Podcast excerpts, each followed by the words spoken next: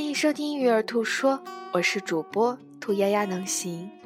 今天为大家带来的是正面管教的几个不要：第一，不要惩罚；第二，不要骄纵；第三，不要表扬；第四，不要娇惯，也就是说，援助或者是修补孩子的错误；第五，不要惩罚性的暂停；第六。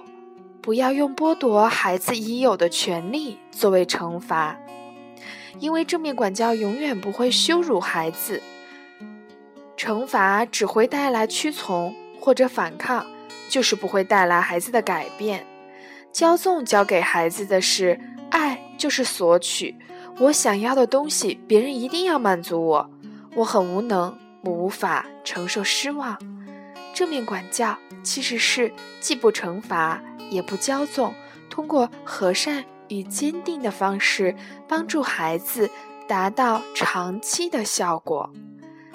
惩罚和骄纵通常只是短期有效，比如说，惩罚的后果有反叛，你们不能把我怎么样，我想干嘛就干嘛。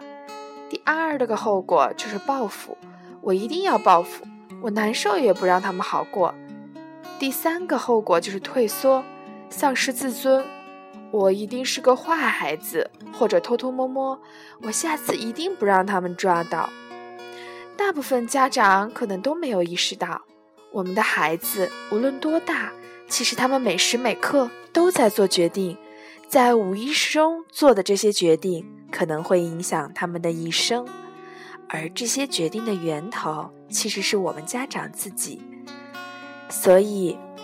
真正的孩子的教育，其实是来自于家长的内心的。你同意吗？谢谢你的收听，我们明天再见。